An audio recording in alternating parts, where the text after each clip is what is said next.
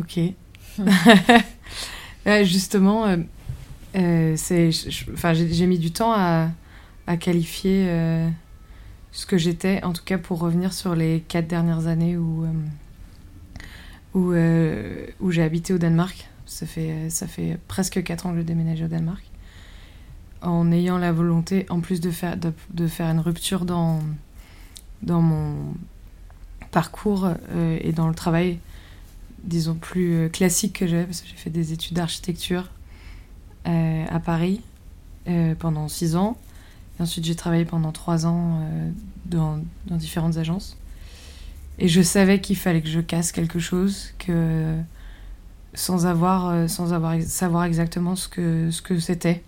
Je ne savais pas s'il fallait que je reprenne des études, je ne savais pas si à la fois l'architecture me plaisait et en même temps travailler et euh, dans une agence et, euh,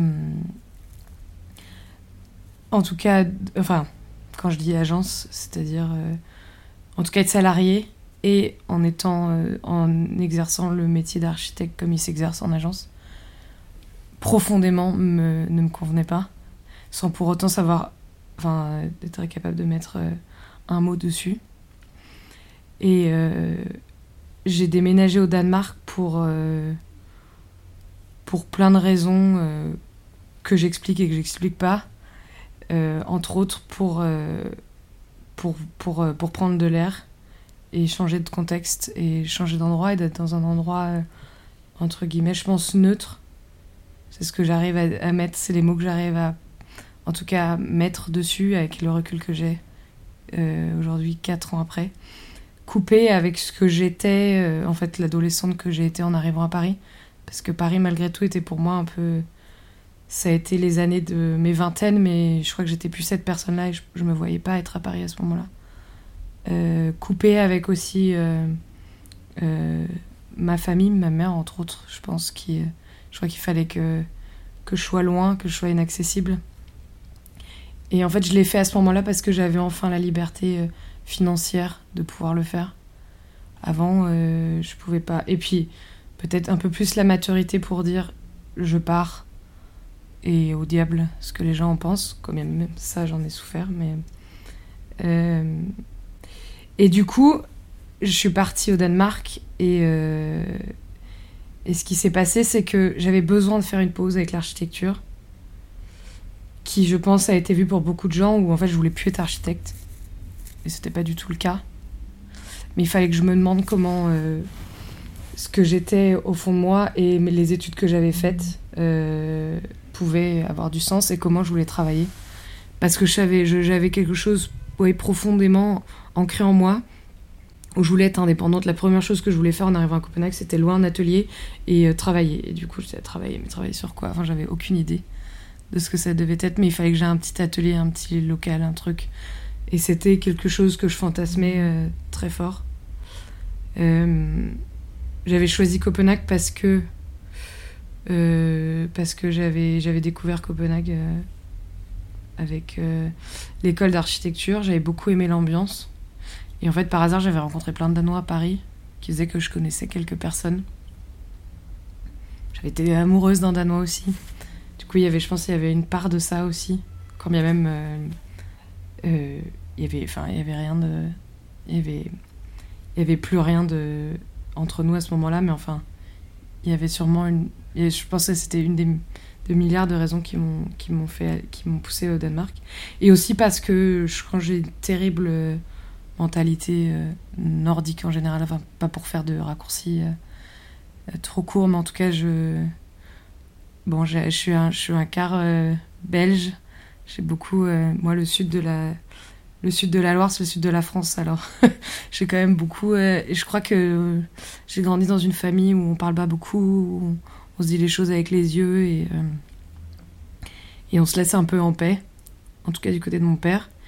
Et euh, j'ai beaucoup été, et en même temps, tout en se faisant vraiment beaucoup confiance. Et c'est quelque chose que je crois, en fait, qui me plaît beaucoup dans les pays, en tout cas plus plus du Nord et en tout cas des mentalités. C'est une mentalité à Copenhague que, j'apprécie énormément. Alors, qui, pour, enfin, qui, qui, plaise à, qui déplaise à beaucoup de gens, en tout cas entre, entre autres français, qui ont du mal à s'y faire, mais moi j'aime bien.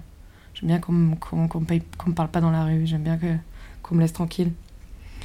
Mais euh, du coup, je suis arrivée au, euh, Danemark et. Euh, et puis j'ai fait des petits boulots en fait, parce que je voulais pas. Je, voulais, je me voyais pas. Il me fallait, il fallait que je me, il fallait que je récupère tout le temps que j'avais jamais eu pendant mes études et pendant entre guillemets mon éducation, mon enfance, pour moi en fait. pour me demander vraiment ce que je, voulais faire et d'explorer des trucs complètement complètement inattendus que que j'avais pas fait parce qu'avant on m'avait juste dit ce qu'il fallait que je fasse, entre guillemets. Euh, ma famille, mes, mes parents, les attentes. Quand bien même j'ai choisi mes études à 18 ans, c'est pas ce qu'on veut faire. Euh, donc il fallait que, il fallait que j'ai du temps pour moi. Du coup, je me voyais pas du tout reproduire ce que je faisais à Paris, c'est-à-dire travailler à plein temps dans une agence d'archi. Parce que du coup, pour moi, c'était m'empêcher d'avoir du temps et euh, bah, ça a été très dur aussi parce que je savais pas du tout ce que je faisais. Enfin, c'était dur d'expliquer ce que je faisais. C'est ça le plus dur en fait. C'est quand les gens commencent à, vouloir euh, rendre des comptes et demandent euh, Ah, mais t'en es où? Tu fais quoi? Et, et, toi, tu, tu sais même pas pour toi-même. Donc, donc ça, c'est le pire, je pense. Mais aujourd'hui, je dirais que après ces 4 ans, je, je pense que c'est ce que je dis maintenant euh, autour de moi. Je suis, je, me considère comme architecte et euh, cuisinière ou chef. Je sais pas ce qui. Euh, parce que en fait, en commençant tous ces petits projets, bien sûr, j'ai bossé dans la restauration parce que c'est les trucs les plus faciles à faire quand on débarque dans un endroit sans connaître. Je l'avais pourtant jamais, jamais, jamais fait.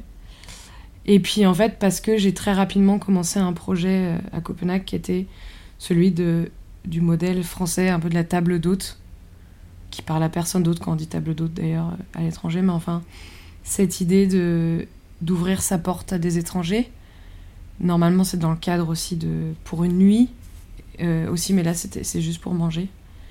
Euh, où, euh, en fait, j'invite les gens chez moi et je leur sers un repas français.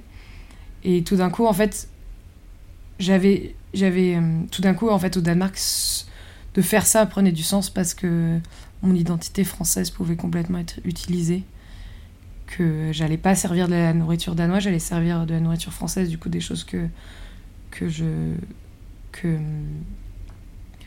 que, les gens n'ont pas l'habitude de manger quand bien même les danois sont pas du tout étrangers à, à, la, culture, à la culture culinaire française mais euh, où j'étais capable de, proposer quelque chose de nouveau. J'avais, euh, je connaissais quelqu'un à Paris qui, qui avait habité euh, au Japon et quand il est revenu, il avait fait commencer un peu ce projet. Je crois que c'est c'est un peu de là où ça m'est venu quand il m'en avait parlé. Il faisait il faisait en fait, il accueillait des Japonais. C'était que pour les Japonais parce que lui il parlait japonais et il leur faisait des repas français à, la maison à Paris, ouais. Et je me souviens juste, j'en ai jamais, on en a jamais discuté pendant et je me souviens juste que quand il m'avait dit ça, je trouvais ça vachement chouette. Parce que moi, déjà à Paris, je faisais toujours des dîners euh, pour mes potes. Et je m'étais dit comment ça peut prendre une autre forme, où on est proche du modèle euh, familial, amical, mais c'est pas que pour des amis. Et en fait, j'ai commencé tout bêtement parce que euh, en... je peux pas dire, je peux pas dire que j'ai appris à faire à manger avec ma mère. Je dirais que j'ai appris à faire à manger avec ma coloc, euh, ma première coloc que j'ai eue à Paris, qui était une copine de, du lycée, qui avait des, une, grand-mère italienne et une mère euh, née de parents italiens euh, en France, et qui avait cette culture culinaire assez folle. Elle avait aucun tabou, elle essayait plein plein de choses, et elle était et elle aimait la cuisine alors que moi de mon côté, alors j'adorais la, nourriture depuis toute petite, profondément. Pour autant, faire à manger, c'était pas quelque chose. Chez moi, j'avais été éduquée dans. Euh, euh, enfin, c'était quelque chose d'un peu pénible et contraignant. D'ailleurs, je l'ai toujours pour moi-même. Mais. Euh, et du coup, les, moments en famille où on faisait à manger. Enfin, ma mère voulait être efficace, c'était pas le moment de s'encombrer d'enfants pour faire à manger. Du coup, j'ai pas vraiment cuisiné avec ma mère. D'ailleurs, je le fais toujours pas. Et c'est plutôt source de conflit si il y en a une qui s'approche de ce que fait l'une ou l'autre dans la cuisine. Euh, mais du coup, je dirais que ça m'a éveillée à, faire à manger. C'est vraiment avec euh, cette, euh, cette coloc Lucie. à Paris. Mais en tout cas, ce que j'ai de mes parents, et c'est ce que je fais aussi dans mes dîners, c'est cette facilité à accueillir les gens. et je sais pas comment je fais parce que je suis pas sûre. Et c'est pas que moi, parce que je sais que mes sœurs l'ont aussi également. mes cousins. Quand on est un petit peu à la maison, on est 30. Quand il y a un peu de monde, on est 50. Et puis quand on réunit tout le monde, on est 100 en fait. Et j'ai toujours vu ma mère faire à manger pour 50 pour des dîners de chasse. Et elle était un peu stressée, énervée, mais elle le faisait en fait. C'est des choses que j'ai vues. Et il y a l'équipement chez mes parents pour ça. Y a la place aussi. Euh, et euh, donc du coup, ça c'est quelque chose que j'ai que j'ai toujours euh, que j'ai toujours eu. On a grandi avec ça. Où à table il y a toujours du monde, où ça se trouve il y a toujours un peu plus de monde. Donc je dirais que j'ai cette facilité, en tout cas, d'avoir du monde à la maison. Je dis pas que c'est pas source de stress, ça l'est, mais en tout cas pas. Je le fais assez naturellement. Et ça, c'est. Je pense que c'est en ça que euh, ces dîners ont pris. Les dîners que j'ai commencé à faire à Copenhague ont pris un, ont pris une importance parce que c'est entre autres pour l'ambiance et parce que je le fais avec beaucoup avec assez de naturel et ce que les gens viennent chercher c'est euh, c'est manger bien ça c'est une chose, euh, mais c'est aussi pour beaucoup ce que ça crée de, s'asseoir à côté de gens qu'on connaît pas forcément. Parce que du coup, je fais à manger pour. Euh, au début, je pensais que c'était 8, puis je me suis aperçue que financièrement, je, je, m'en sortais pas. Et qu'en fait, il fallait trouver un, un, nombre de personnes un peu plus conséquent pour que 8, c'est presque, 8, c'est presque pas assez pour que les gens se sentent un peu à l'aise dans la masse, entre guillemets. Mais en fait, je le fais, ça marche bien quand c'est 12, 15 personnes parce que euh, en termes d'ingrédients c'est presque la même chose et, en termes d'énergie déployée c'est la même chose également. Mais parce que le nombre fait que les gens sont un peu plus à l'aise parce qu'il y a un peu plus de personnes et aussi parce que euh, il y a un peu cette masse en fait. Il y a vraiment cette idée qu'il faut faire une grosse table et qu'il y a mais ce qui est génial c'est que les gens sont je le fais je sais que je le fais essentiellement pour l'énergie que ça me donne après des gens qui qui sont super contents et c'est pas que passer par la bouffe, c'est passer par euh, l'ambiance autour d'eux. Et je suis pas, je suis pas, je pas vraiment maître de ce qui se passe. Je le suis assez peu en fait. Disons que je, je scénarise entre guillemets parce qu'il y a un menu et qu'il y a une horaire d'arrivée et il y a une horaire de fin. Quoique généralement il n'y en a pas toujours. Ça commence quand les gens partent, mais ça peut être très variable. Les gens sont invités à 7h30. Euh, c'est tard pour les Danois. Et des fois, des fois ça finit à 11h30, des fois ça finit à 2h, donc euh, ça dépend un peu. Et tu manges avec eux? Et je mange avec eux. Mais ça, c'est un peu la, la, la, difficulté qui fait que quand je dis c'est pas complètement de ma faute, c'est que je mange avec eux comme en fait si j'étais l'hôte.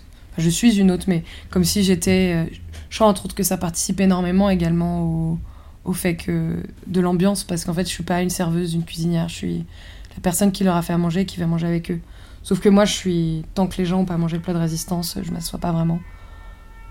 Les gens arrivent, je leur sers un verre, je, j'annonce, je dis bienvenue, j'annonce l'apéro, ce qu'ils sont en train de manger. Et en plus, euh, je leur dis que je suis seule et qu'ils sont 15, donc du coup, ça prend du temps et qu'il va falloir aussi qu'ils. Donc en fait, en gros, moi, je vais pas faire le service. Je donne deux assiettes au bout et je dis envoyez autour de vous. Mais en plus, je le fais aussi parce que ça va créer. Euh, euh, bah, du lien entre les personnes ou les gens. Elles vont forcément donner l'assiette à la personne d'à côté. Alors, soit il s'avère qu'elles connaissent cette personne-là, soit elles ne connaissent pas, mais du coup, c'est aussi ça qui crée. Euh, j'invite deux mois à l'avance des, via les, réseaux sociaux que j'utilise Instagram, Facebook et, euh, et news, newsletter, où j'annonce la date. Et il y a un lien vers bah, une billetterie en ligne, comme on achèterait une place de concert. Et, et en fait, euh, il y a le prix, c'est 600 couronnes, ce qui s'approche des 80 euros, euh, ce qui est énorme pour la France, ce qui n'est pas du tout très peu pour le Danemark. Euh, c'est aussi un travail un prix. Le prix a énormément changé. C'était quelque chose qui a beaucoup, beaucoup évolué. J'avais beaucoup de mal à demander de l'argent pour ça. Je voulais juste rentrer dans mes frais et en même temps, ça représente une, représente, représente une source de travail assez énorme. Donc, du coup, les gens achète ce billet. Et du coup, j'ai via la plateforme, du coup, ce qui est assez génial parce que moi, j'ai pas le contrôle de qui vient. Alors, je peux voir via le site, j'ai la liste euh, des gens qui viennent. il y a toujours des amis à moi qui n'ont pas essayé, des amis qui ont déjà essayé, des amis d'amis. Il y a toujours deux, trois personnes, je sais qui elles sont. Mais ça, ça a mis beaucoup de temps également à sortir de, mon réseau, mon propre réseau. Mais maintenant, il y a toujours une bonne partie, des parties de gens que je connais pas. Et ça, c'est aussi le, la surprise la plus agréable parce que je sais que ça demande aux Danois un effort assez fou, mais en fait aux gens en général, hein, mais de venir chez des gens, donc les gens ne me connaissent pas, ils savent pas ce qu'ils vont manger. Mes invitations, elles annoncent que ça va être un, dîner français de 5 plats, apéritif, entrée, plat, fromage, dessert, avec café, avec du vin euh, français, et que c'est des produits de saison, et que c'est des produits locaux danois, euh, à l'exception du vin et du fromage, que j'achète euh, chez des fournisseurs danois, mais c'est des vins français. J'essaye d'avoir aussi des petits producteurs pour le vin également. Mais ça, c'est des choses qui sont venues au fur et à mesure. Mais euh, donc les gens savent pas ce qu'ils vont manger, ils me connaissent pas et ils savent pas, ils ne sont jamais venus chez moi. Donc ça demande un et ils savent pas avec qui ils vont manger. Pour les Danois, ça doit être. Ouais, c'est assez.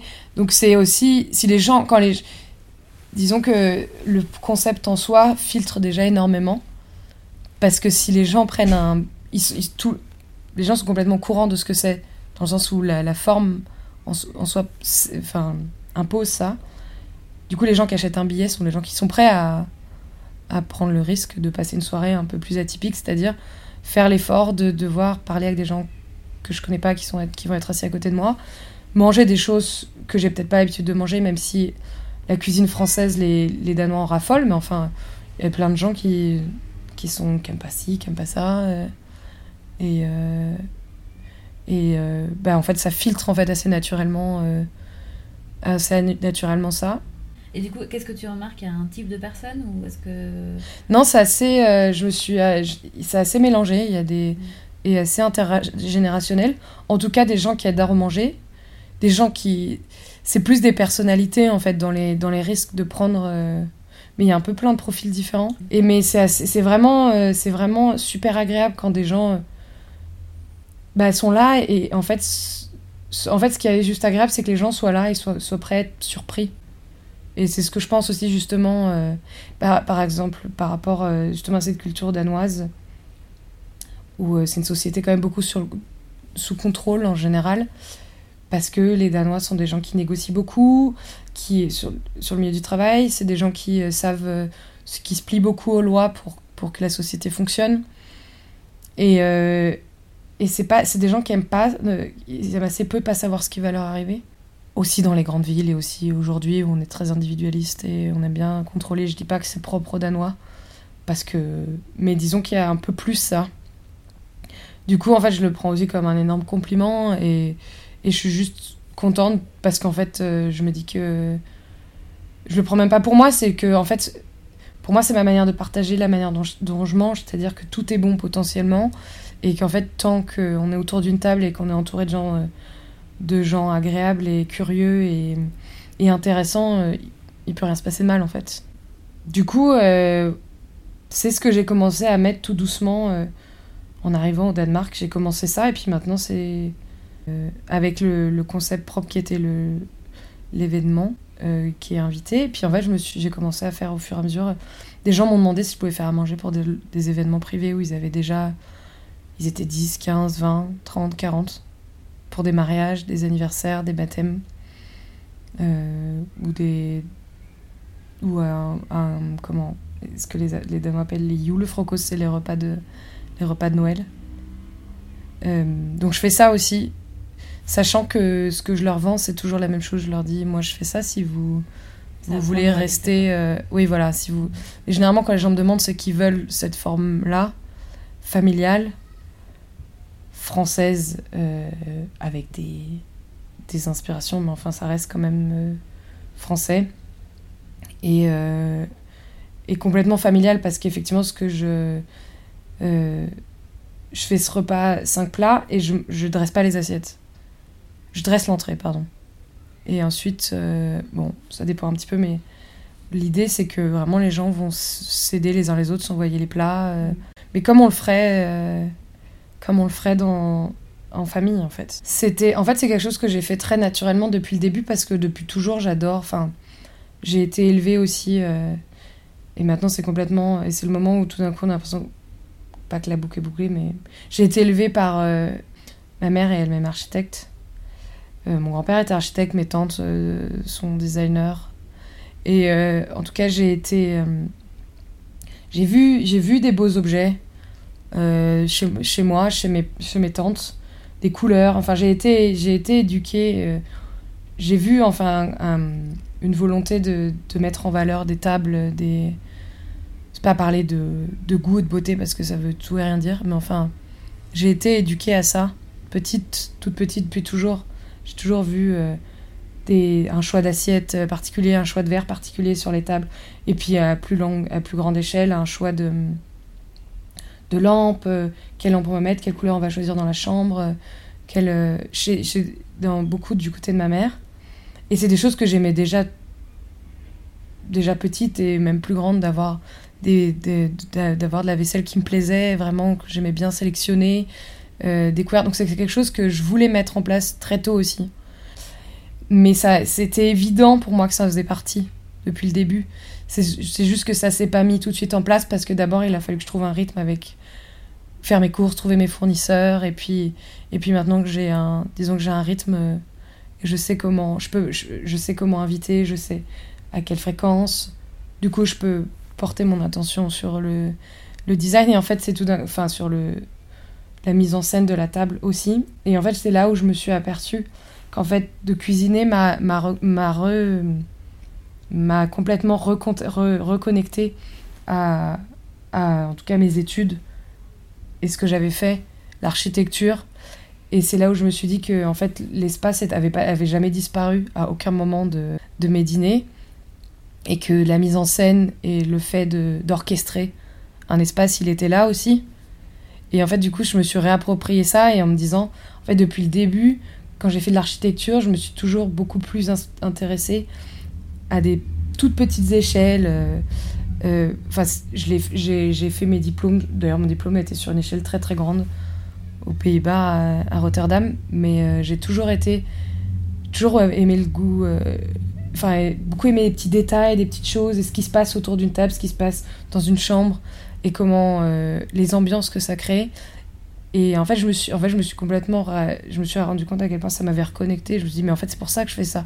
C'est pour ça que je fais des dîners et que en fait c'est presque la version euh, événementielle et live de euh, de faire de l'architecture et ce que je dis maintenant je dis que je fais de l'architecture d'intérieur parce que c'est ça que je fais euh, et du coup je, je, me vois je je me suis dit que j'étais pas que j'avais pas mis j'avais pas fait ces dîners pour ne plus être architecte mais je les avais fait pour faire autre chose qu'il fallait que je fasse sortir de, de moi et que ça m'a complètement reconnecté aussi à, à l'architecture. Et pour moi, c'est pas, je, je suis pas l'un ou l'autre, je suis les deux. Je travaille à, mi-temps dans une agence d'archi, mais ça, c'est c'est pour la dimension, euh, disons, euh, euh, pécuniaire. Mais l'idéal, c'est pour moi de, de lier à la fois projet, enfin des, des événements, des événements culinaires et et des, des projets d'aménagement de boutiques, d'appartements, de restaurants. Et que les événements soient aussi. Voilà, c'est ce, que, ce dont tu parles, c'est qu'effectivement aujourd'hui, depuis un an maintenant, je fais des partenariats avec des designers autour de la table. Et que je me dis que c'est vraiment l'occasion aussi, dans un sens ultra euh, vendeur du terme, c'est-à-dire de mettre en scène des objets qui sont souvent montrés dans des boutiques ou, euh, ou sur des étagères, de les mettre en scène dans un vrai contexte et que les gens peuvent tout d'un coup se les approprier autrement et que c'est une manière de... C'est tout à fait une manière aussi de vendre des choses. Euh, alors, bah, du coup, c'est pas moi qui vends euh, directement. Je suis l'intermédiaire pour le designer de montrer ça. Mais c'est, regardez, on peut aussi utiliser ça comme ça. Enfin, je fais rien d'original. Le fait est que les gens le voient dans un contexte et des fois ils peuvent s'approprier plus facilement des choses que cette, cette, plateforme en fait que j'ai mis en place avec les dîners, elle peut avoir une vraie dimension euh, euh, commerciale en fait. Et ça, c'est quelque chose que je réalise et qui, pareil, juste, euh, je suis limitée financièrement pour mettre des, j'aimerais bien avoir mettre en place et ça prend du temps et aujourd'hui je vois bien que tout est lié et qu'en fait l'idéal et ce sera dans le futur et ça arrivera parce que même si les choses prennent du temps et que j'ai des je traverse des grands moments de frustration et que financièrement c'est quand même pas du tout, euh, c'est pas simple. La seule chose que je peux constater, c'est que tout ce que j'ai mis en place, ça c'est, ça existe et que ça a eu lieu et que les choses que j'ai que j'ai eu envie de faire, elles sont, elles se sont faites.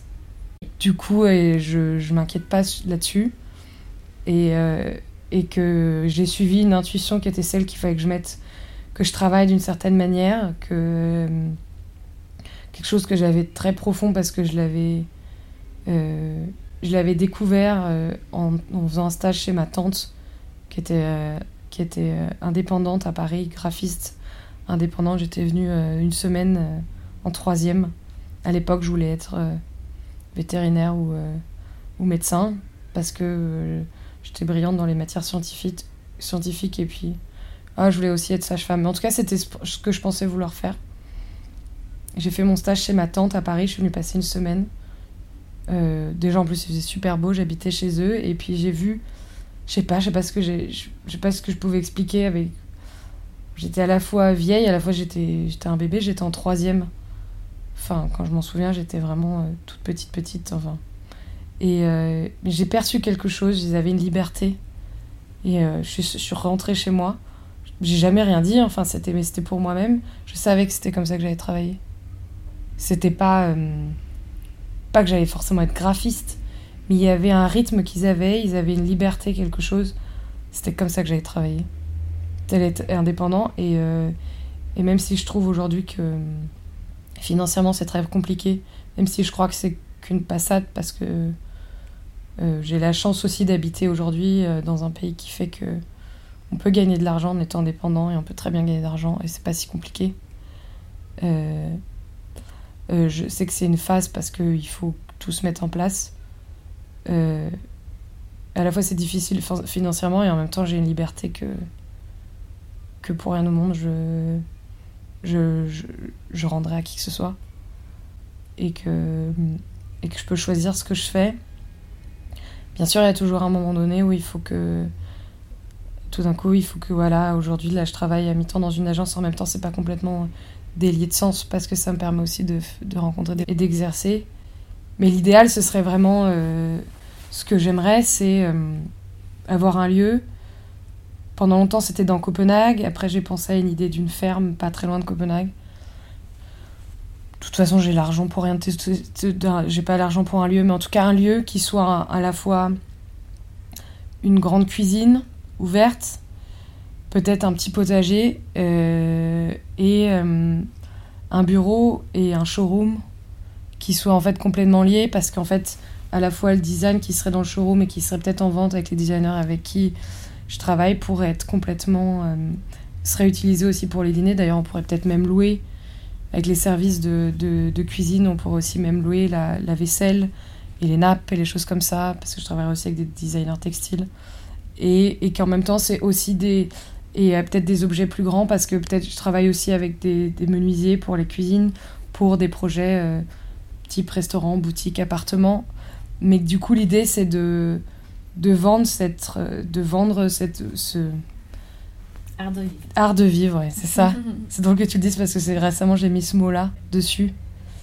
Et euh, et l'art de vivre d'ailleurs justement parce que c'est ce que je veux vendre mais aussi c'est ce que j'essaye de faire au quotidien, c'est-à-dire juste de, de, savoir vivre, quoi. Ouais, c'est ça, tu sais, genre juste de... C'est drôle de mettre des mots dessus, je crois que ça même un peu la... Enfin, de les mettre en mots comme ça, mais c'est...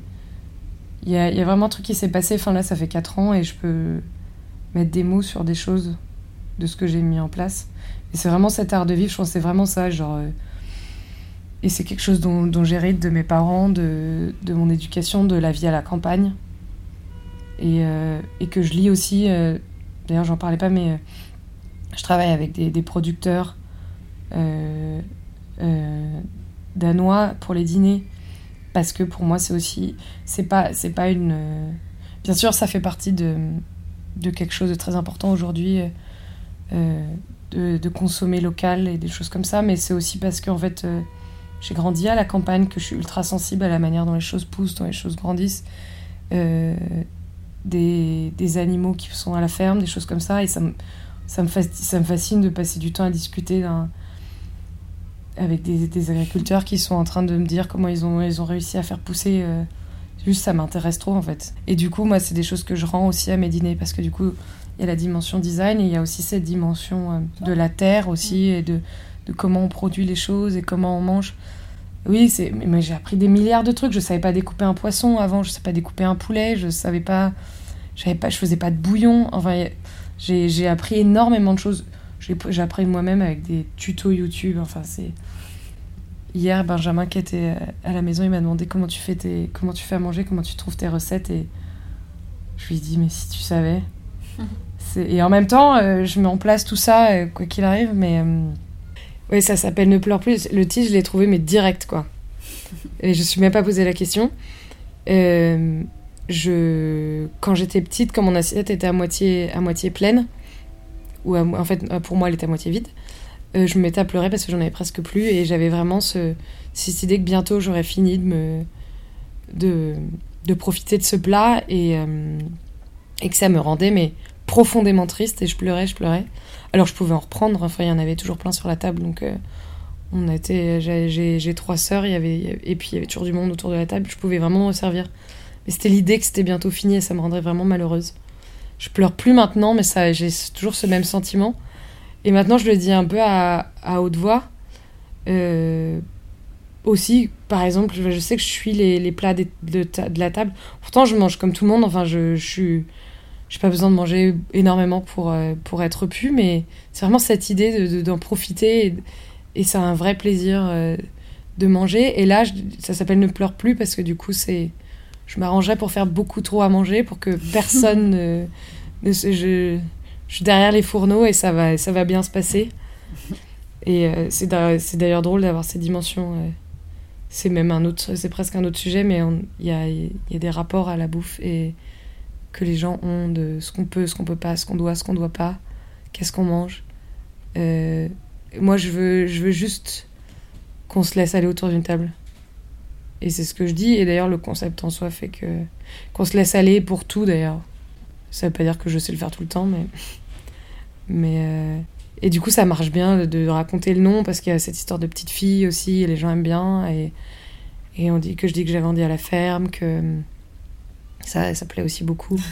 Euh, Mais c'est juste vrai. Mm. Donc, euh, ouais, merci Clémence. de rien.